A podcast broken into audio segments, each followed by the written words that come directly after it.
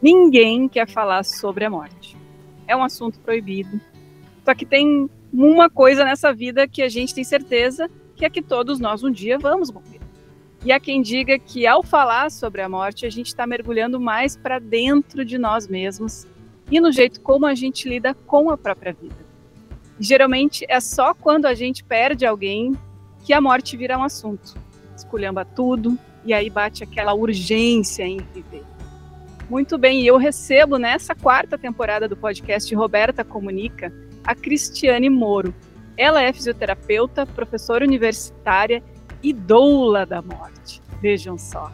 Seja muito bem-vinda, Cris. E eu já quero que tu explique pra gente que história é essa de doula da morte, porque até então a gente está familiarizado com a doula que ajuda as parturientes a trazer o bebê para esse mundo. Acompanha, apoia as mulheres no trabalho de parto. Bem-vinda, Cris. Oi, muito obrigada por me receber nesse seu podcast. Muito obrigada por quem estiver escutando nós falarmos de um tema que eu particularmente sou apaixonada, então para mim ele é muito familiar e eu acredito que a escolha do tema que tu estejas trazendo no teu podcast, ela é acima de tudo necessária. Né? Quando a gente vai falar sobre ciclo de vida, quando nós vamos falar sobre uh, nascer e morrer, nós estamos falando de uma oportunidade única que a gente tem na vida. E essa qualificação da vida muitas vezes se dá com a consciência que ela é finita. Então, quando, como tu colocaste ali no início, que às vezes a morte bate na porta da gente e a gente é obrigado a olhar para ela, são momentos que nós somos obrigados a olhar para ela e nem sempre nesses momentos nós olhamos para ela com toda a grandeza que ela pode ter e com toda a tranquilidade também que a morte pode ter. E eu digo para vocês assim, eu sou eu, eu, é, o contato com a morte para mim ele começou uh, em 2013. Eu sou fisioterapeuta desde 1999. E eu atendia somente pacientes neurológicos infantis no início da minha profissão.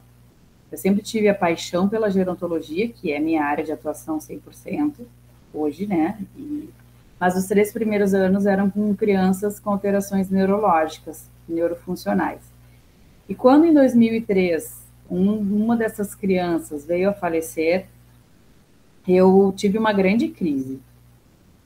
É, porque o ciclo da vida, a gente acredita que, e a gente aprende na biologia, né, no ensino fundamental, a gente nasce, cresce, se reproduz e morre. Como se fosse um, uma linearidade, como se tivesse uma cronologia e que ninguém fosse alterar essa realidade. E quando a gente trabalha com crianças, a gente vê outras realidades. Ninguém vem para fisioterapia saudável, todo mundo vem porque tem alguma alteração de saúde.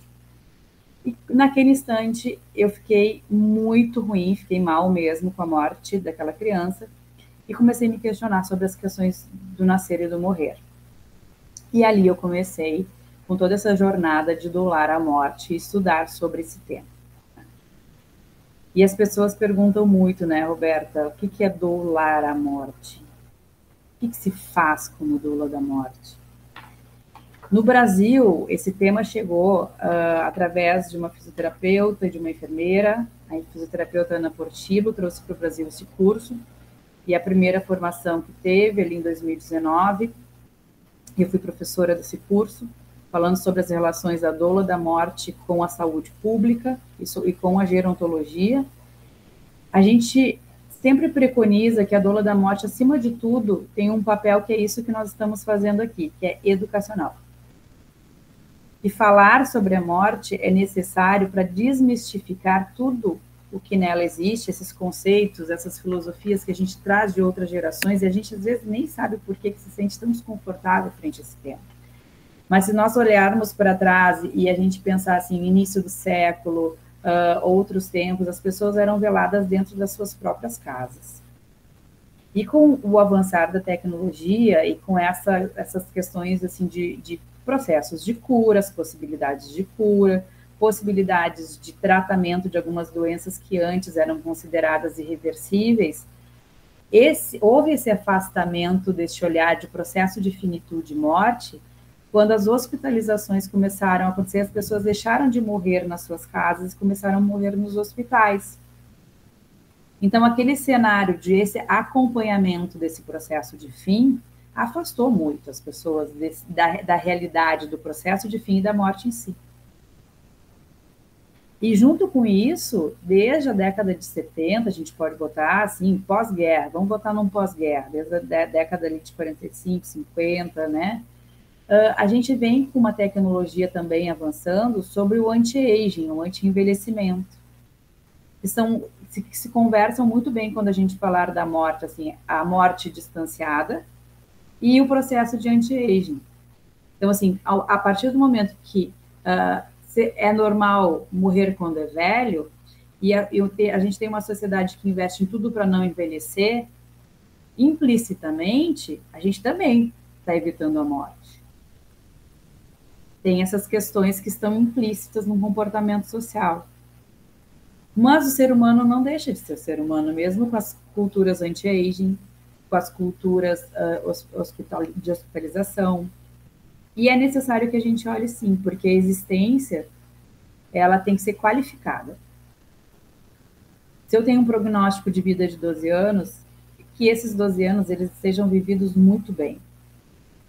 E várias teorias psicológicas falam que a consciência da morte, ela também proporciona uma qualificação da vida. Porque como eu sei que ela é finita, eu tenho que vivê-la até aquele momento. Eu imagino quantas vezes tu deve ter escutado isso, né? De que, poxa, perdi um, um ente querido, agora eu vou viver a melhor vida que eu posso, porque eu entendi que a vida tem um fim. Né? Eu me coloquei diante disso, então eu preciso fazer essa vida valer a pena.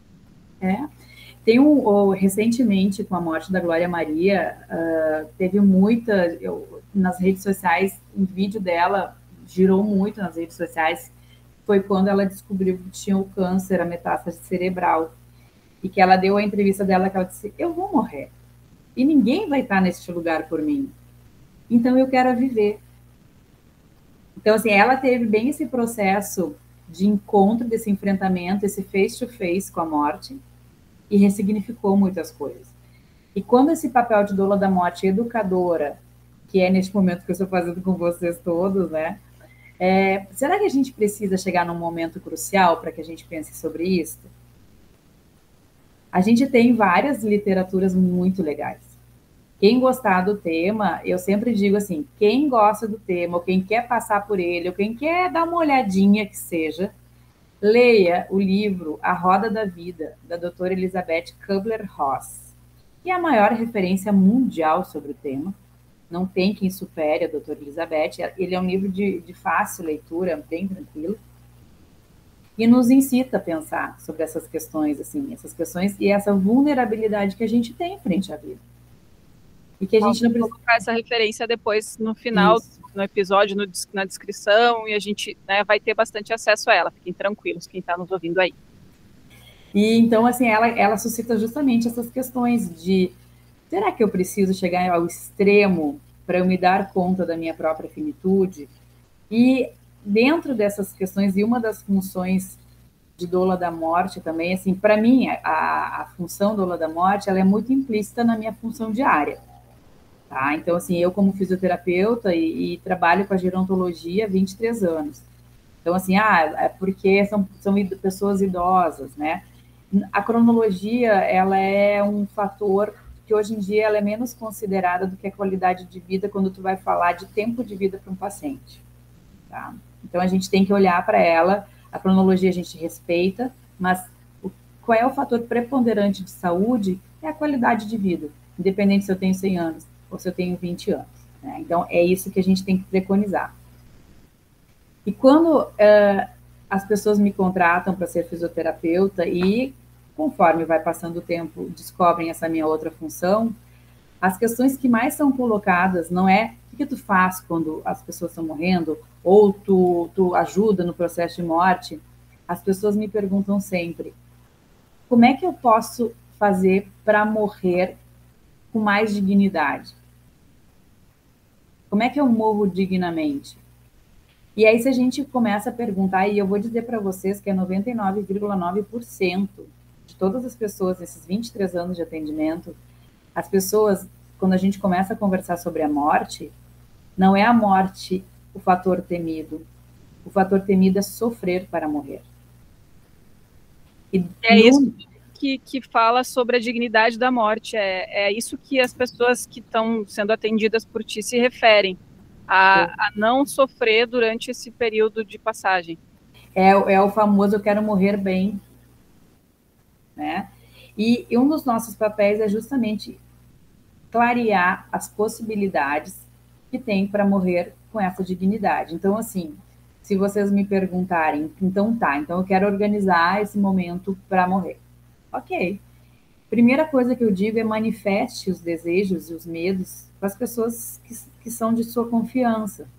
Então, assim, quando, por exemplo, eu tenho uma doença ameaçadora da vida, tipo, sei lá, qualquer uma que vocês pensarem aí, tá? Se eu não tiver possibilidade de me comunicar, ou se eu for hospitalizado, ou se eu tiver que fazer escolha entre ser entubado, não entubado, uh, ser reanimado, não ser reanimado, são conversas importantes que organizam um momento delicado de tomada de decisão para quando a gente também tiver que escolher da própria vida ou alguma das nossas pessoas queridas que vão nos ajudar nesses momentos também sejam claros e sejam atendidos nossos desejos até o final. Isso é digno. Isso é dignidade. Tem uh, no Brasil não tem força de lei ainda, mas com a pandemia foi instituído em muitas uh, casas de saúde, instituições de saúde, as diretivas antecipadas de vontade, que é um documento que as pessoas manifestam como desejam ser tratados a sua saúde. Por exemplo, ah, caso eu não possa escolher por mim, eu desejo que façam no máximo dois ciclos de antibióticos se eu tiver infecção recorrente. Podem manifestar esses desejos. Eu vai quero... em detalhe, assim, vai em detalhes do tratamento. Sim, sim. Essas são as diretivas antecipadas de vontade que os hospitais, o Hospital de Clínicas de Porto Alegre já levam em consideração em prontuário médico. Então, assim, hoje em dia, as equipes de saúde já perguntam se o paciente tem diretivas para seguir os tratamentos, poder conciliar a manutenção da vida, a prevalência sempre manter a vida, mas poder levar em consideração os desejos que essa pessoa, como ela gosta de ser tratada e como ela quer conduzir o seu cuidado. Então, isso é a humanização da saúde no momento da morte, no momento do final de vida. E a gente, e se, se, eu sempre digo que o lado ruim tem um lado bom, né? E o lado bom da pandemia foi isso. É, trouxe para a prática mesmo essa possibilidade de ser levado em consideração os desejos dos pacientes. E tem um documento que se faz, que é registrado em cartório também, que é o testamento vital, que ele pode ser feito com advogados uh, que são especialistas no biodireito, ou até mesmo no consultório médico, junto com equipe médica, com médicos responsáveis pela sua saúde, aquele médico que segue a tua saúde, e vocês podem conversar sobre o testamento vital. É, não é um testamento de, de bens materiais, ele é um testamento de cuidados também. E ele, ele permeia desde eu quero que pintem as minhas unhas sempre, mesmo que eu não estiver consciente. Não desejo ficar com pijama o dia inteiro, quero que coloquem uma roupa para estar socialmente apresentável, até não desejo ter uma alimentação artificial. Ele, ele passa por todos os desejos reais, assim. Então, hoje a gente, para falar de morte, ser doula da morte, no pós-pandemia ficou muito mais claro. Eu que venho de antes, que era realmente um tabu, realmente que as pessoas diziam, ai, que horror, sai daqui com essas, com essas falas de morte. Hoje as pessoas, por mais que ainda temam, não temem com aquela mesma proporção, não temem com a mesma proporção anterior da pandemia. Nossa, Cris, é muito importante mesmo a gente estar tá podendo fazer essa conversa e trazer essa clareza para as pessoas, né? Eu já vivi isso na família também e, e me recordo, eu tive isso com meu pai e ele manifestou algumas vontades que não foram escritas, mas que eu mantive isso na minha memória e nos últimos dias dele eu pude, pude né, fazer com que acontecesse, mas é, é muito complexo, assim, porque a gente está no momento de sofrimento também, junto com toda a família, né, e, e, conseguir articular isso, conseguir fazer com que os outros, né, os demais parentes compreendam que é uma vontade, que, portanto, a gente tem que respeitar. Então, eu acho que isso é, são dispositivos que nos ajudam a, como tu disseste, humanizar esse momento, que é um e momento que é difícil para todos, mas principalmente para quem está vivendo ele. Né? E quando a gente fala dolo da morte, as pessoas pensam que a gente está na beira do leito da morte. E eu digo para vocês, assim, eu que trabalho com a gerontologia, trabalho com muitos pacientes com declínio cognitivo, com uh, demências mesmo avançadas, esse papel de educação para este momento de final de vida, muitas vezes são feitos com os familiares e cuidadores.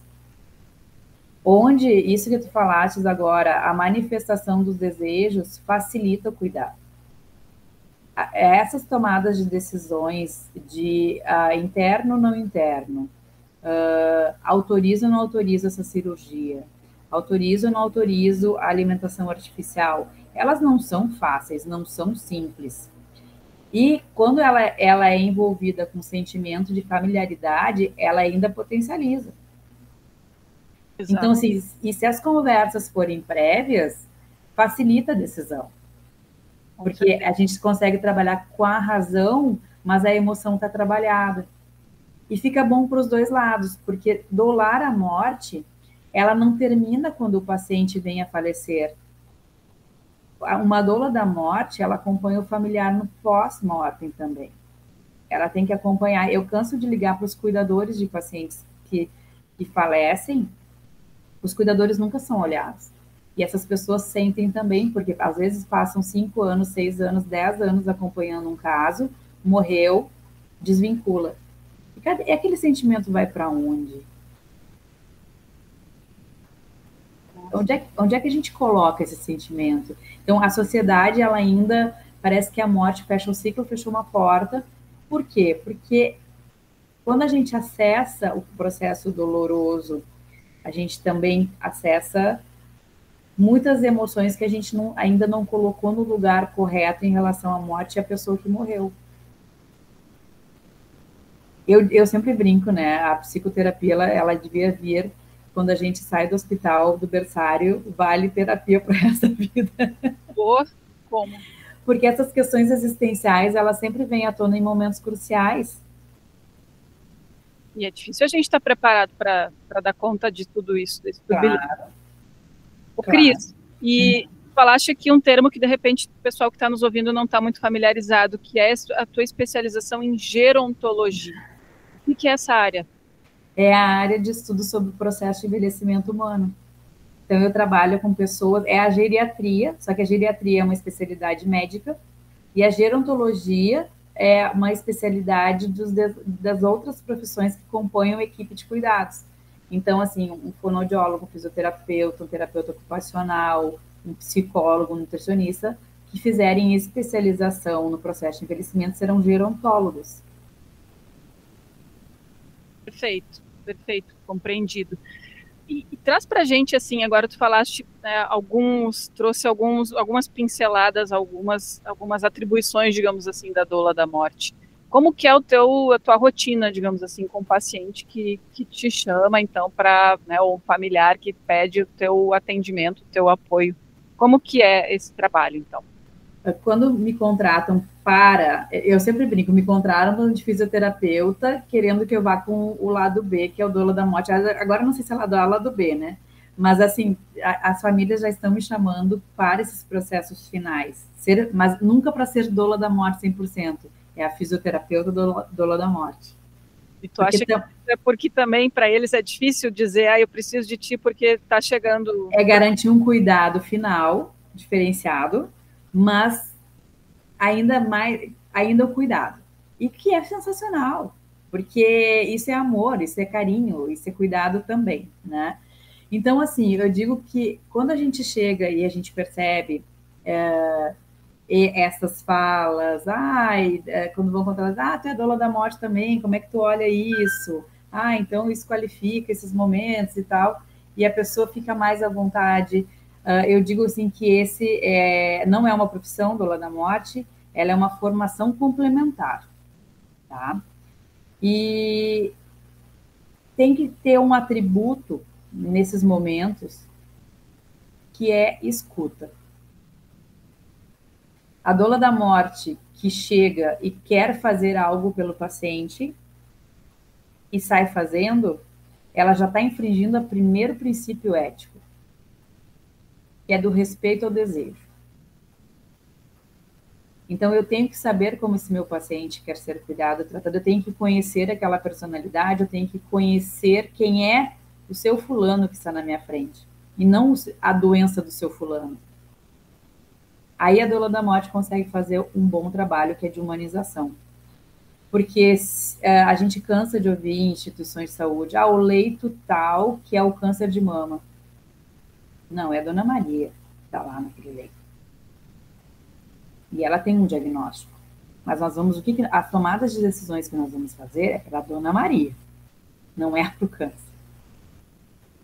E a gente tem que começar a olhar essa diferença também, não só nos momentos de dolar a morte. Eu acho que os cuidados de saúde, automaticamente, se mudarem a visão, a gente já qualifica com essa proximidade de cuidado digno no processo de finitude e morte. Então, tu escutas essas demandas do paciente, da família, enfim, e, e tenta compreender o que, que é preciso para dar esse conforto, para acompanhar esse, esse momento do paciente, então. Sim. E eu, como fisioterapeuta, eu trabalho com as questões e bem as, as, as, as ferramentas que o fisioterapeuta proporciona. Eu defendo a minha área, né, da, o toque. É, a gente vê muito também nas instituições os pacientes que estão em processo de finitude e morte são os leitos do, dos cantos ou é o quarto dos fundos. Normalmente, principalmente se tratando de LPIs, né, as instituições de longa permanência para idosos, que, que compõem as residenciais, casas geriátricas, né, uh, retiram o paciente do círculo social que ele conviveu uma vida inteira e realmente colocam para quartos mais em extremidades da casa, justamente para proteger os outros hóspedes. Mas é uma coisa que a mim eu questiono muito, mas essa pessoa deixa de ter a importância social que teve nesse processo de finitude. Essa pessoa gostaria ou não gostaria de se sentir sentir que tem alguém perto de si no momento de finitude e morte? E eu registrei uma técnica da fisioterapia que se chama latanas, que é uma massagem para as pessoas que estão em processo de finitude e morte. E eu tenho falado muito, assim, como professora universitária, da importância da gente continuar tocando e essas pessoas sentindo a presença da gente junto neste momento. Porque, ao contrário do que antes se fazia, hoje a gente vê com os cuidados paliativos que a gente tem necessidade dessa qualificação não com a polifarmácia, não polimedicamentoso. A gente tem muitas maneiras de qualificar um processo de final de vida com cuidados mais humanizados e mais próximos do paciente. E eu, como fisioterapeuta, digo: o toque é de extrema importância. E não é uma massagem de sovar, de liberar músculos, de liberar face, não. É um toque que ele é baseado na chantala, que é aquela massagem indiana para bebês é um toque sutil, delicado, e ele tem os princípios que a gente coloca ali, que uh, o bem-estar do paciente, e a gente sabe, né, que uh, o toque, o toque afetivo, ele libera neurotransmissores de bem-estar, ele socializa, ele desperta o afeto, que é o que a gente gostaria. Se eu, se eu perguntar para vocês hoje, assim, vamos supor agora, o que tu gostaria se fosse teu último desejo na vida? Tu quer estar com alguém, tu quer ver alguém. E muitas vezes, essas pessoas estão institucionalizadas, a família também está passando por um processo de luta antecipatório, às vezes não conseguindo estar presente, e nós, como profissionais de saúde, temos que ter a consciência de fazer um papel de presença também. Acolher esse momento com o paciente. E entender o porquê que a família também não consegue estar. Também tem muito julgamento, né? Tem um julgamento muito interessante que acontece que eu às vezes é, eu gosto de falar isso publicamente, né, presencialmente, mas olhando para o rosto das pessoas. Aqui eu vou usar, né? Isso aqui a gente está se enxergando e aí vocês façam de conta que vocês estão vendo. Ou não, né? Porque eu gosto de ver a face das pessoas quando eu falo isso, porque é um, é, é um tabu que eu vou falar, tá? Aquela história de dizer que os filhos têm que ser os pais dos seus pais, eu tenho visto muitos, muitos, muitos desconfortos por parte tanto dos pais quanto dos filhos nesse processo de cuidado de final de vida os pais dizendo, eu não gostaria que meus filhos tivessem que tomar essas decisões, e os filhos dizendo, eu não gostaria de ter acompanhado a finitude do meu pai e da minha mãe, porque sempre para mim foram heróis. Então, tem um romantismo social aí desse cuidado que a gente vai ter que conversar, a gente vai ter que falar sobre isso, e isso mexe com tabu religioso, espiritual, social, familiar, mas que essas tomadas de decisões de final de vida e vai se tornar mais recorrente, porque a longevidade é uma revolução que está acontecendo, ela não é aquela que ia acontecer em 2030. A, o Rio Grande do Sul já teve essa virada demográfica agora em 2019. A gente já, nós já somos um estado que tem mais velhos do que pessoas adultas jovens. Então, os filhos vão tomar mais decisões. Vai ser mais necessário. Ou os idosos, as pessoas que estão envelhecendo, vão ter que tomar as suas decisões antes de morrer também. Então, falar da morte e desses processos de finitude não é mais uma opção social. Porque se a gente quer que isso seja digno, nós vamos ter que organizar. E a maneira de organizar é falando e discutindo e levando para as prefeituras, levando para os centros de saúde, dentro das UBSs, eu, como professora em instituição de ensino, a gente já ensina os profissionais a abordarem essas questões que até então nem se ensinavam, para que qualifique esses momentos. Né? Nossa, tu falaste também uma, uma situação que também aconteceu comigo, né? Meu pai morreu super jovem, com 61 anos, então era esse processo que tu colocaste, né? Dificuldade de trazer os filhos para junto de algumas decisões que na cabeça dele ele que tinha que tomar, relacionadas a, tratamento que ele tinha que fazer. Né, Para nós, ele passava que ele estava na mão de bons médicos, então, portanto, não precisava da gente. E é claro que depois que a pessoa parte, a gente fica com essa sensação de, puxa vida, eu podia ter feito parte, podia estar junto, podia ter ajudado na, nas decisões, podia ter tomado outras decisões. É um desencadeia uma série de coisas. Né? Eu vou, eu vou contar para vocês que casa de ferreiro é sempre o espeto de pau, né? o meu pai morreu em 2020 agora, ele tinha doença de Parkinson e eu não, não, é, não, tive possibilidade de fazer nenhuma tomada de decisão justamente porque a minha família não aborda esse tema. E eu tive uma última conversa com ele, eu tive essa oportunidade, porque como eu estudo isso, eu abordei com ele abertamente, uh, que seria talvez a nossa última conversa, e que se para ele estava tudo bem, algumas situações assim, assim, assim, assim, assim. E ficou tão, tudo tão bem para mim, e teoricamente para ele também, imagino, que quando foi no momento do velório, quando ele faleceu, eu disse: Eu não quero. Eu quero sentir ele dentro de mim como uma última conversa. Porque o velório é outro tabu. Nossa, é. é. aquele momento que a gente não quer passar, mas que depois a gente entende que tem toda uma simbologia é. e um processo também de luto ali. É. Então, assim, para mim, para o meu processo de luto e para minha história, eu, Cristiane Moro, eu, tá? Eu não, não gostaria de ter um momento dividindo com pessoas que para mim não faziam significado, não tinham significado aquele momento daquela morte. Mas a gente tem que passar, eu tive que passar por cima de críticas sociais para poder tomar essa decisão. Então, assim, e por que, que eu trago isso sempre como exemplo? Estou falando de mim para dar exemplo, como se eu fosse um grande exemplo, né? Mas é essa situação, é porque a gente tem que pensar que a gente pode fazer diferente respeitando o próprio sentimento também nesses momentos. É para abrir essa possibilidade de conversa, sim, que eu trago. Então, assim, tem pessoas que gostam de velar a noite inteira sem arredar o pé e querem abraçar o corpo morto, não tem problema faz sentido, não vai fazer mal, e, e, a gente poder respeitar, assim, esses protocolos, eles conseguirem ser, ser mais humanizados. é, várias pessoas que acompanham o processo de finitude e morte, de, normalmente viúvas ou viúvos, e esse, recentemente teve uma senhora que perdeu o marido, eu acompanhei, eu, eu atendi o casal, voltei a atendê-la, ela assim, eu, eu queria tudo, menos aquelas pessoas dizendo que ele já era velho. Olha só. Porque para mim era meu marido. E as pessoas dizem, ah, mas ele já era velho. O, o tipo de consolo que tu leva para este momento também a gente, é um cuidado, porque isso interfere no processo de luto. Uh, eu tenho várias amigas que perderam filhos, em, em ainda idade gestacional.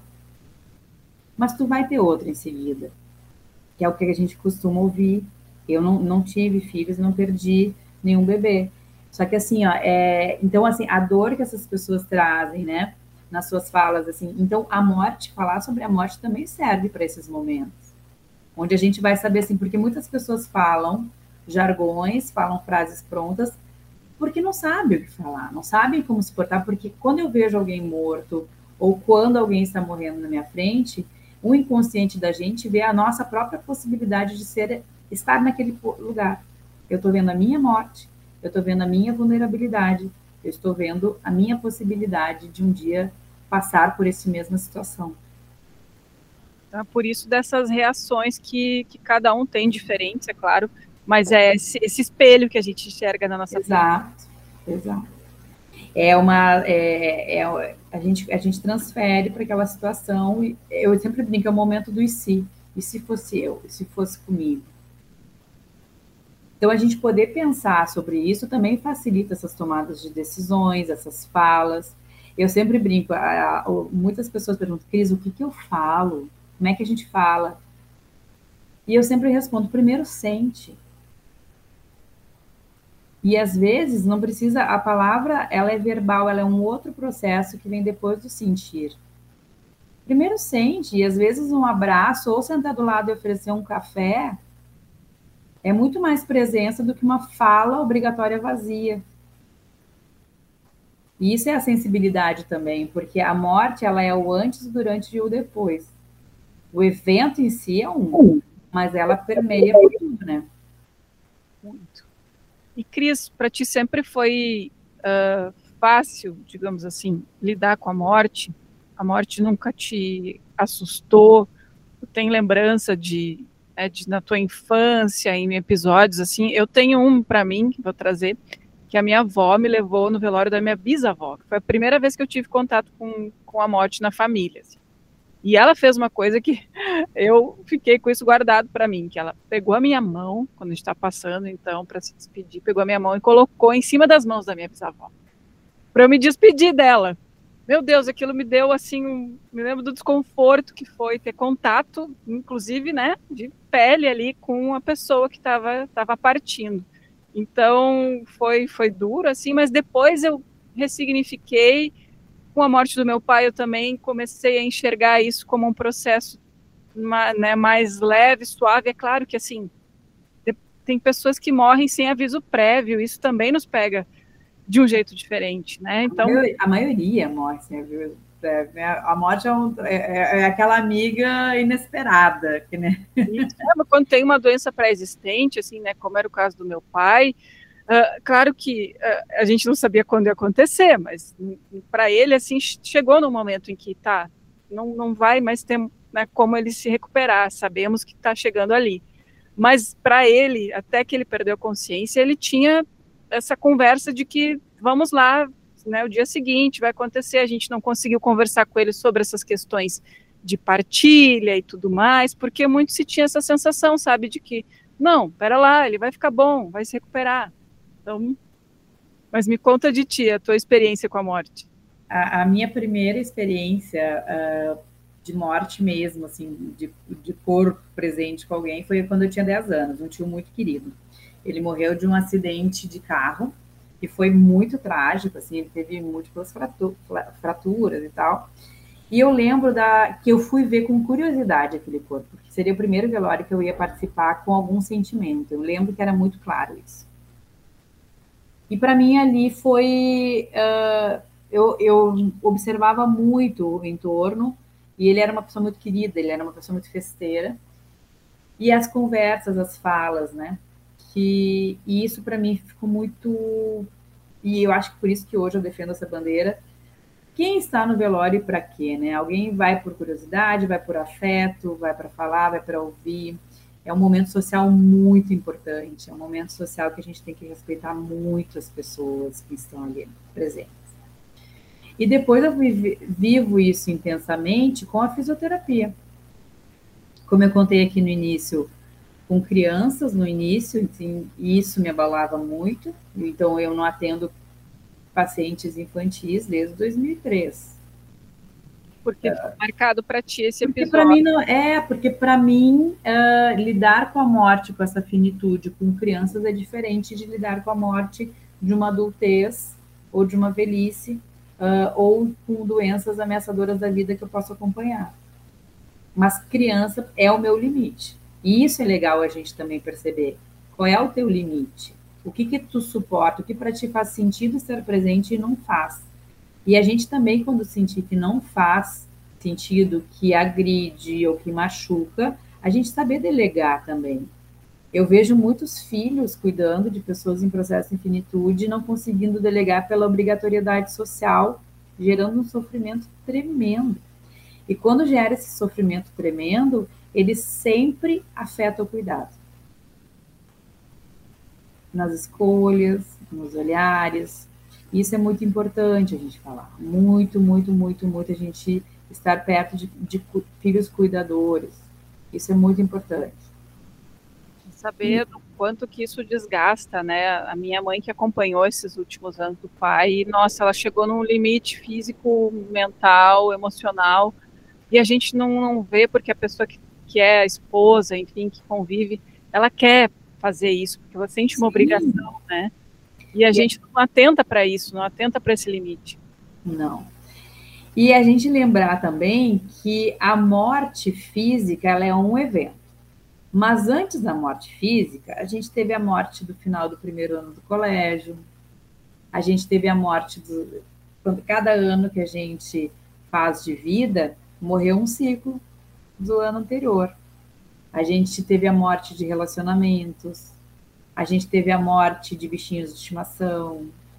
A gente passa por vários ciclos na vida e cada ciclo que termina é um ciclo de morte. E a gente consegue perceber muito como a gente lida com a finitude, com esses processos sociais de finitude. Quando eu, eu ter, vou, vou para a rua um emprego que eu gostava muito, é um processo de luto porque morreu aquela situação. Então, a gente poder olhar para isso também como essas pequenas mortes e ir se reconstruindo e ressignificando. Reconstruindo e ressignificando, reconstruindo e ressignificando. E a gente colocando isso e dando nome para essas sensações e esses sentimentos.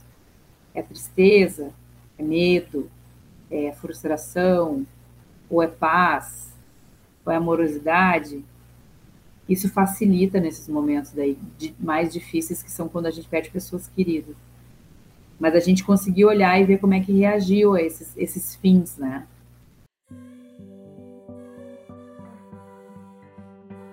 Agora, eu e a Boneterri te convidamos a fazer uma pausa. Tome uma longa respiração. Sinta o ar chegando pelas narinas nos seus pulmões e note como isso nos acalma e ajuda a perceber o nosso corpo.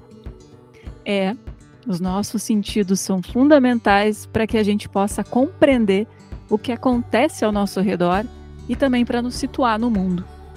A visão, a audição, o paladar, o olfato e o tato nos mantêm vivos e, mais do que isso, ativam nossas memórias e conseguem despertar na gente diferentes sensações e até reativar memórias do que já vivemos. A coleção Outono Inverno 2023 da Bonneterie foi batizada de sensorial porque tem tricôs capazes de transmitir, além do conforto físico, conforto emocional.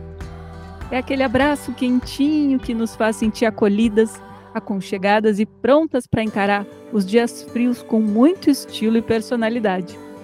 Vem viver essa experiência com a gente tem cupom Roberta com 10% off nas compras no site ou nas lojas físicas. Sabe quando a gente se sente perdida na administração do nosso dinheiro? Bom, eu já me senti várias vezes assim e para me reorganizar, eu precisei do apoio de alguém para colocar cada coisa em seu lugar e principalmente para enxergar onde estava indo meu dinheiro. A Cris Casagrande é essa profissional especializada em educação financeira, e ela vai poder te orientar a ter mais clareza e segurança quando o assunto é grana. Chama a Cris no Instagram arroba criscasagrande.financas e diz que você ouviu esse podcast, que ela tem oportunidades especiais para quem está na audiência do Roberta Comunica.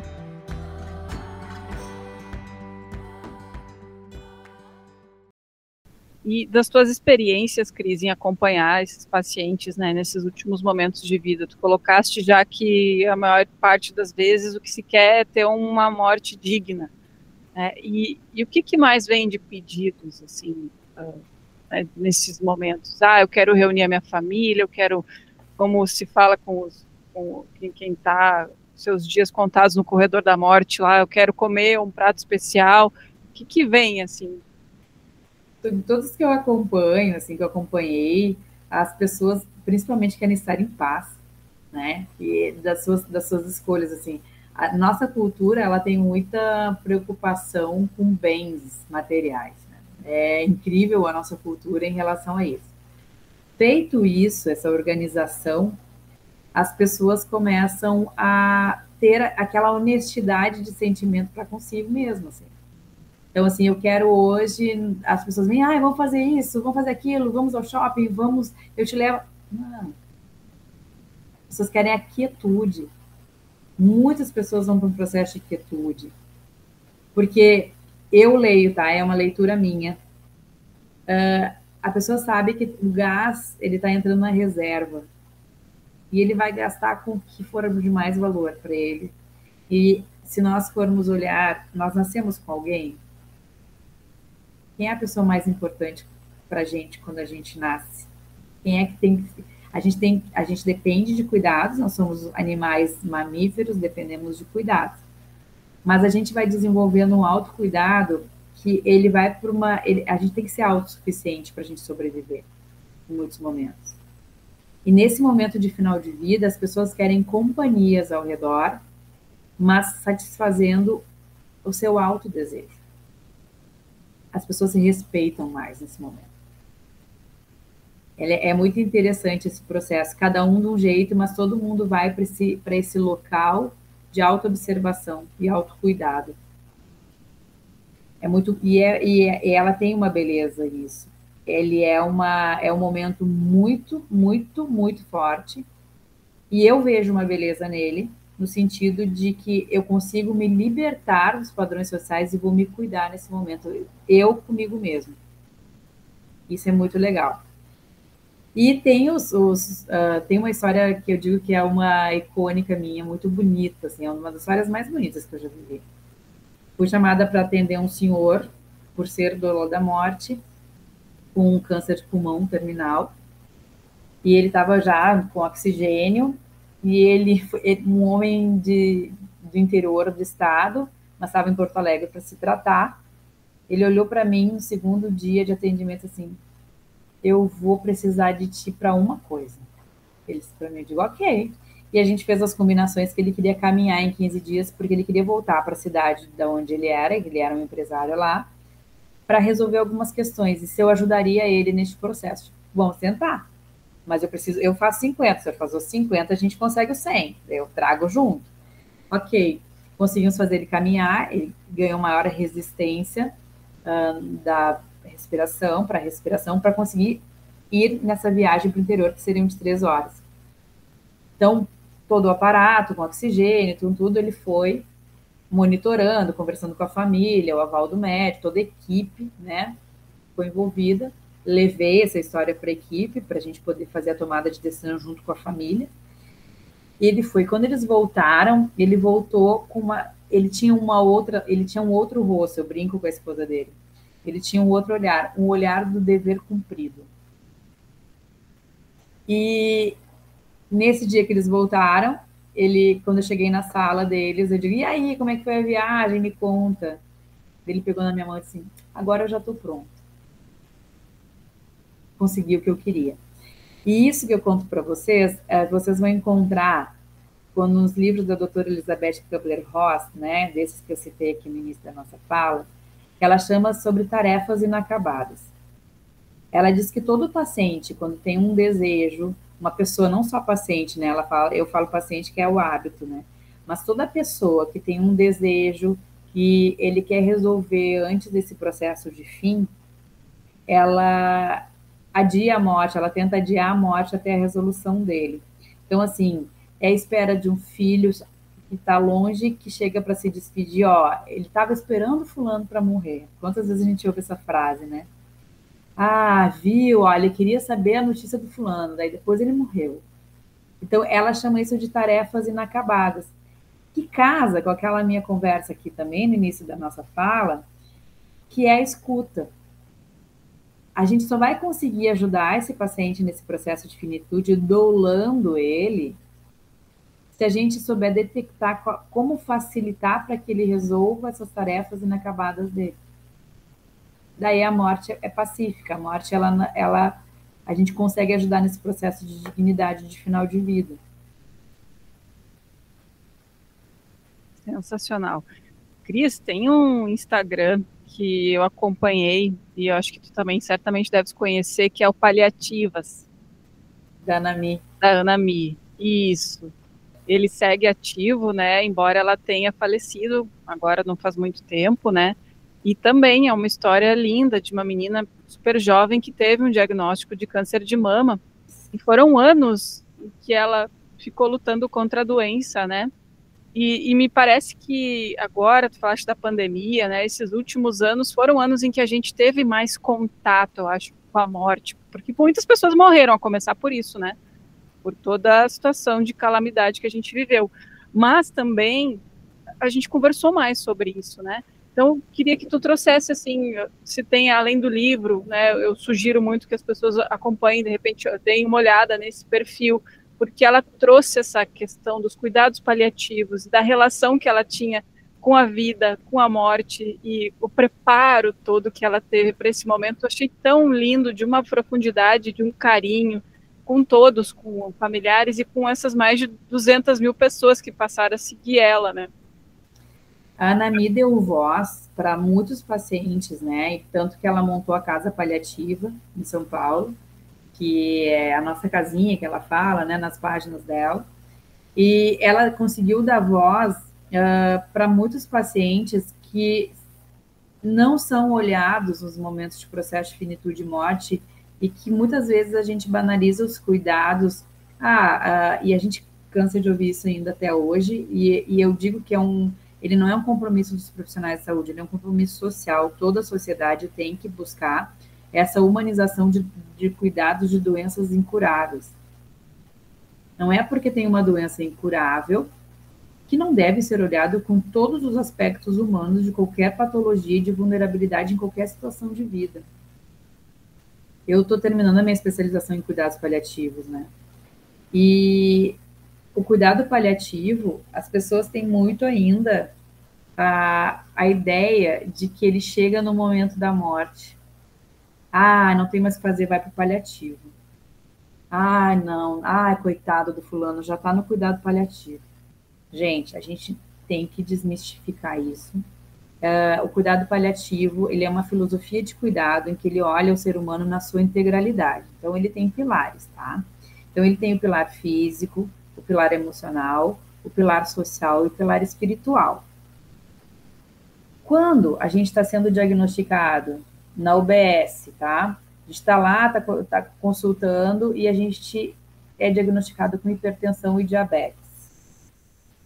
Por que não entrar já com esse olhar, com todos esses pilares para esses cuidados, visto que são doenças que, se quando podem evoluir, elas também ameaçam a nossa vida. E, e são doenças que a gente vai levar por toda a vida. Doenças crônicas, são doenças crônicas, né? Então, assim, a gente tem que desmistificar isso, assim. A, a, eu dou aula em Taquara e a gente está fazendo a primeira jornada de cuidados paliativos da região. E a gente teve o cuidado de colocar nas mesas redondas profissionais que trabalham desde o diagnóstico na atenção primária, nas UBSs, passando pela atenção secundária nos consultórios. Aí a gente colocou UTI e oncologia e dolo da morte. Porque o cuidado paliativo é, e essas doenças, elas não devem, ai, só o final da vida quando a pessoa está morrendo. Não, é cuidado.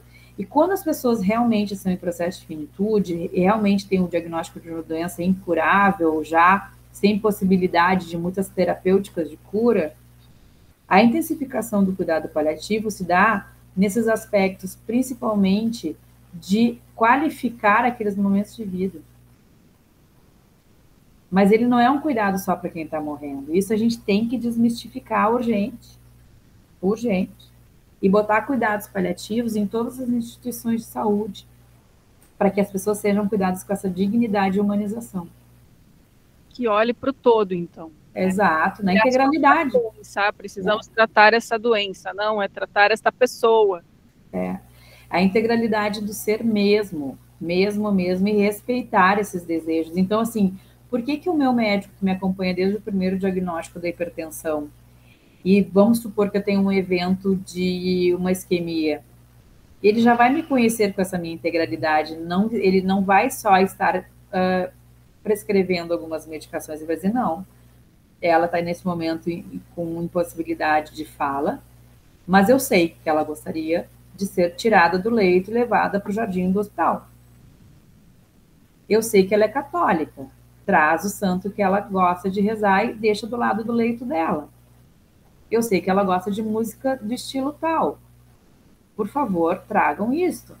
Isso é humanização de cuidado e a gente tratar a pessoa e não a patologia, que é o que eu sempre preconizo. Eu não, a gente não pode mais admitir que seja o leito do câncer. Não, tem que ser o leito da Dona Maria. Nossa, agora tu falaste de música, né? Eu tenho um episódio também para trazer de uma das internações do pai, que ele estava muito teimoso, muito difícil de, de conseguir, assim, eh, tirar um sorriso, de fazer ele ter o, o, o gosto de viver, né? E aí, aquele fim de semana, eu que tinha que ficar com ele no hospital, e aí eu levei um aparato de coisas, assim, eu levei os, as fotos do, dos netos dele, do meu filho da minha sobrinha, eu levei umas comidinhas que ele poderia né, ingerir e que eu sei que ele gostava, levei até o notebook para passar show das, dos músicos que ele gostava, e uma coisa que fez muita diferença, ele a vida inteira usava um radinho, um radinho desses pequenininhos, né, para ouvir as notícias, para estar tá sempre ligado nas coisas. Eu lembro de manhã a gente tomava café sempre com esse radinho ligado. E ele ia dormir muitas vezes com esse radinho. Eu levei esse radinho e aquilo foi assim um instantâneo. Parece que foi assim a conexão que ele precisava com o mundo, né? E para ver como são pequenas coisas e coisas que a gente às vezes está tá desatento, não está conseguindo né, entender o que, que pode trazer um conforto e, e um, enfim, um, um estímulo ali para essa pessoa tá voltar a, a, a, socializar, estar com a gente ali, a querer, querer continuar, né? Nessas doenças que são, nesses, nesses momentos, dessas fases, dessas doenças que quando elas estão mais graves, e que tem uma dificuldade maior de comunicação, uh, onde as pessoas têm autonomia ainda, a gente tem que incentivar essa autonomia. Foi o que tu fizeste com teu pai. Tu trouxe uma identidade dele e deixou ele escolher como ele quer escutar aquele rádio. Uh, isso é outra questão que a gente sempre batalha muito nos lugares, assim, principalmente nas LPIs, que é a minha realidade de trabalho. Por que, que eu tenho que colocar a música que eu quero ouvir, não o idoso da época dele? Muitas vezes a gente chega nos locais, tá o funk, o sertanejo, uh, mas em 1945 não tinham essas músicas.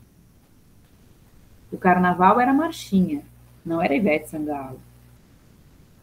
E a gente poder respeitar também essa questão cronológica da vida das pessoas para trazer a identidade delas de volta no momento da doença. Muitas vezes a doença ela descaracteriza algumas questões sociais, justamente porque uh, os, a, os próprios profissionais de saúde e a sociedade em geral, ela protocoliza alguns cuidados. E isso tira a identidade do, do indivíduo que está sendo cuidado, que tem que ser ouvido. E são medidas muito simples, né? É, às vezes é a camiseta que ele sempre dorme, às vezes é o radinho em cima da mesa, às vezes é um cheiro de casa, e que todo mundo gosta, isso é acolhimento. Isso é, é aliança terapêutica que a gente faz no cuidado. Eu conheci a coleção sensorial da Bonneterie, grife gaúcha de tricôs, que está comigo nessa temporada, um pouquinho antes de estar disponível nas nove lojas da marca. E preciso dizer a vocês que foi literalmente amor ao primeiro toque. Impressionante como a equipe consegue criar tricôs que, além de nos aquecer, tem uma modelagem que valoriza nossas formas e um caimento que só ela consegue fazer. É que a Bonneterie é uma das únicas malharias do país a ter equipamentos capazes de manipular fios extremamente finos e delicados. Toda essa dedicação e cuidado da equipe se traduz em peças primorosas, únicas e que nos acompanham nas quatro estações do ano. O meu convite é para que você conheça e experimente a coleção Outono Inverno 2023 Bonneterie. Aproveite o meu cupom Roberta para ter 10% de desconto nas suas compras. Cris, o que, que cada paciente puder assim, né, resumir para a gente, que eu imagino que cada um é uma história que vem, é um processo, é uma experiência diferente. O que que tu aprende né, com esse processo? Porque assim como né, trazer alguém à vida é um ensinamento, a, a, esse momento de vida, ele é, acho que ele ainda é mais profundo, ele ainda é mais emblemático. O que que tu traz assim contigo de cada experiência? Primeiro lugar que não é a morte não é romântica, tá? A gente, eu trabalho com a morte, eu trabalho com as pessoas com finitude. Eu canso de entrar no meu carro, chorar por meia hora, uma hora de so... eu sofro. Eu, eu não sou uma pessoa que o romantismo acha bonito. Eu faço porque eu acho que o trabalho é essencial, acho que eu faço bem, acho que eu estou ajudando mais fazendo da forma de olhar a morte e ser doula da morte também junto com a fisioterapeuta mas ela não é bonita, muitas vezes, porque ela tem sofrimento. Então, assim, não vamos romantizar isso também. Acho isso desnecessário, porque daí a gente entra num outro lugar de extremismo que também a gente exclui pessoas que ainda não conseguem lidar de frente a frente com a morte, e cada um no seu tempo. O que eu mais aprendo é a minha vulnerabilidade, para te dizer bem a verdade, porque cada morte de cada paciente, a gente é, tem pacientes que eu atendo há 10 anos, tem pacientes que eu atendo há 11 anos, Assim como tem os que vêm, e esse senhor que eu contei para vocês da viagem ficou um mês e meio. E que, uh, claro que o vínculo com mais tempo tem maior vínculo, mas a partir do momento que uma pessoa desce a sua alma e te dá para tu dolar ela, quando ela está no processo final de vida, tem um vínculo muito grande que a gente cria de confiança. E cada paciente, cada pessoa, eu sempre brinco que eu aprendo da minha vulnerabilidade porque ninguém sai ileso de situações dessas, assim, de acompanhar pessoas em sofrimento. Eu queria, a, gente fez uma pesquisa lá na faculdade, uh, neste momento de, de pandemia, como os profissionais de saúde lidavam com a morte dos seus pacientes, porque aumentou muito o volume de mortes, né? Então, todos falavam que faziam um, um luto, mas ninguém procurava ajuda. Isso é outro tabu. Dá um bom podcast, hein, Roberto? Que a gente falar sobre isso. Onde, em que lugar que vai o luto dos nossos pacientes? Que lugar que vai o luto dessas diversas mortes que a gente participa ao longo da vida? Para a gente ver a importância, seja numa terapia, seja numa meditação, seja na igreja através da, da fé, a gente, em algum lugar, a gente deve colocar para que isso não gere sofrimento ou alguma eh, resposta corporal de outra forma, talvez como doença. É difícil separar, né? É difícil é. tratar como algo que não vai interferir na tua vida. Para mim, é, para mim assim, ó, o dolar a morte, o tratar pacientes com envelhecimento, processo de finitude de morte, ele nunca, eu não saio ilesa.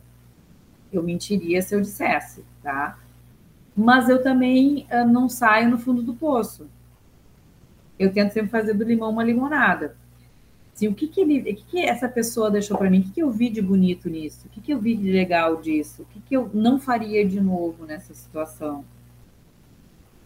E o dolar à morte, ele ensina uh, outra questão também, que a fisioterapia também ensina, por mais que a gente tenha ferramentas, e eu uso muito a massagem, eu uso aromaterapia, eu uso a sonorização, quando eu sei que o paciente gosta, Uh, tem pacientes que já me pediram para trabalhar com incenso, botar incensos no quarto, essas questões assim, que é individual.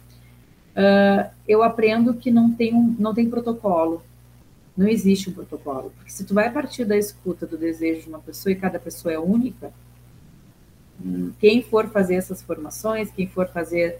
Uh, primeiro se despe de protocolo, porque onde tiver protocolo vai ter desumanização nesse cuidado é empatia, né? É exercício da empatia a todo instante.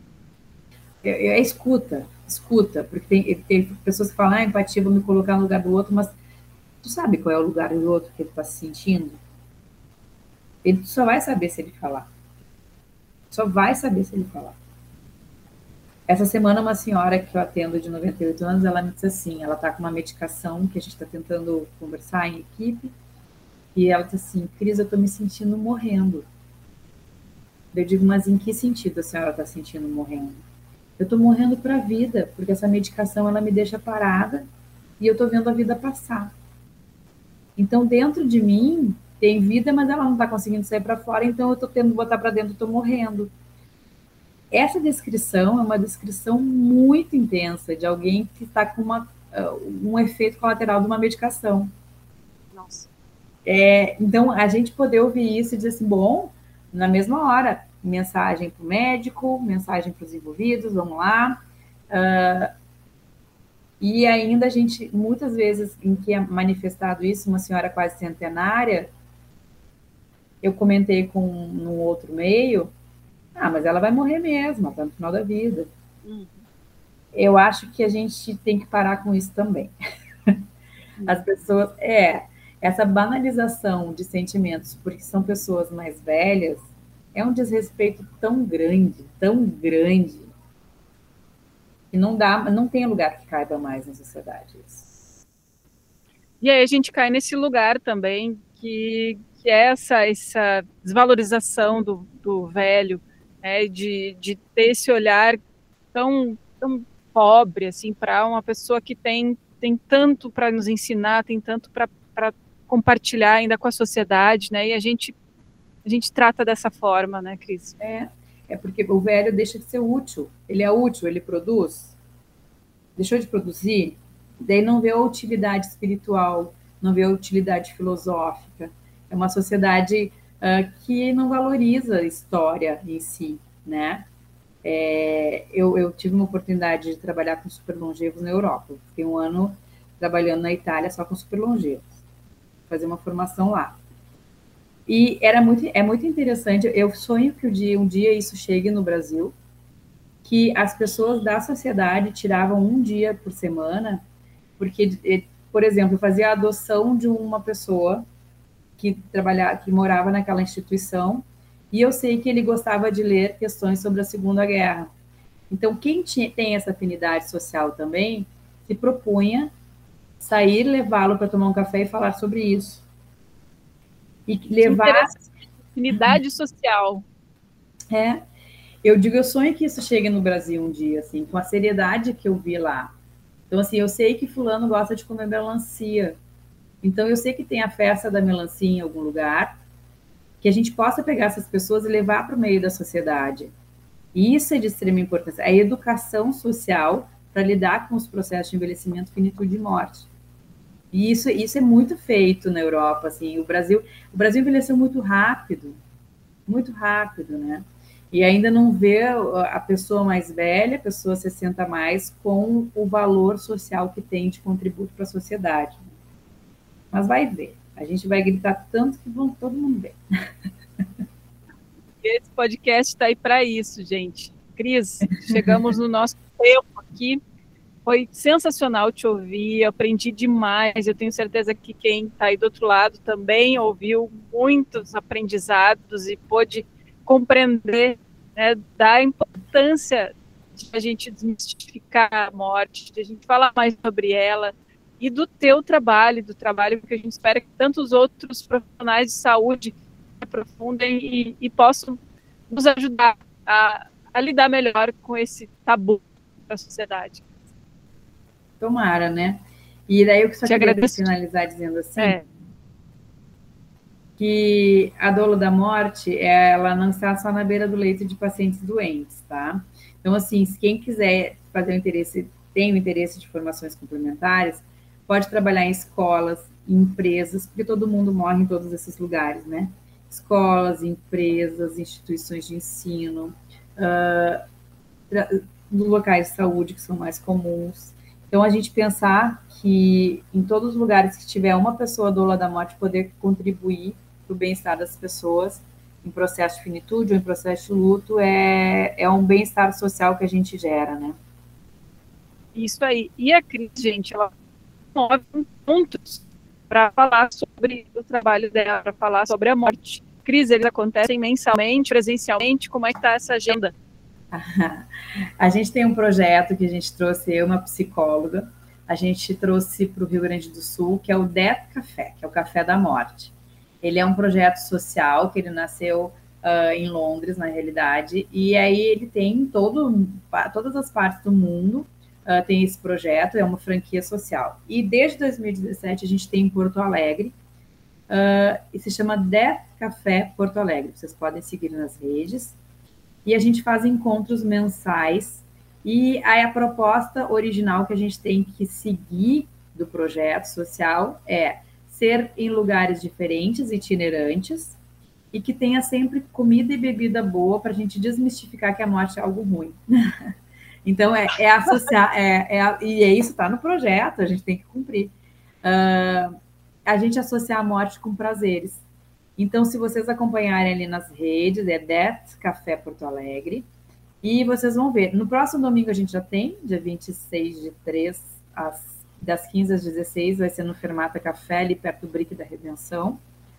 E aí tem uh, Death Café Taquara, tem o Deto Café Novo Hamburgo, tem o Deto Café Caxias, e a gente já está crescendo aqui no Rio Grande do Sul, a gente está conseguindo plantar várias sementinhas assim, em cidades, e quem ouvir e tiver interesse, pode entrar em contato que eu ajudo a montar o Deto Café na sua região, aí na sua cidade. Eu tenho que falar que meu Instagram, Cristiane Underline Moro, foi hackeado, ele está desativado, ainda estou em processo com o Instagram para recuperá-lo. Ah mas tem o do Latanas, que é da minha técnica de massagem, tá? Que é L-A-T-A-N-A-H-S, que é Chantala ao contrário. Tem toda uma filosofia aí. E daí me sigam ali, eu ponho Cristiane Moro, mas é o Latanas que está ativo. Eu ainda estou em processo de recuperação com o Instagram. Ah, que coisa. De repente, até o episódio ir ao ar, a gente consegue ainda falar do teu Instagram. A gente fica em contato para ver como fica essa situação. Mas, Cris, muito obrigada mais uma vez. Foi uma honra te ter aqui. O podcast Roberta Comunica essa temporada está especialíssimo. A gente está na quarta temporada já. Já vamos ultrapassar as 30 mulheres ouvidas aqui. Que legal. Que compartilhar né, um pouco das suas trajetórias e, e nos ensinar o tanto que essas mulheres têm para nos falar sobre a vida, sobre as suas experiências. E aqui a gente falou sobre a morte, mas uma outra perspectiva e foi muito bom, muito acolhedor e muito alentador. Obrigada, Cris. Eu que agradeço. Um beijão, um abraço em todo mundo que eu puder ajudar, contem sempre comigo. Obrigada. Tchau, tchau. Até a próxima. Tchau, tchau.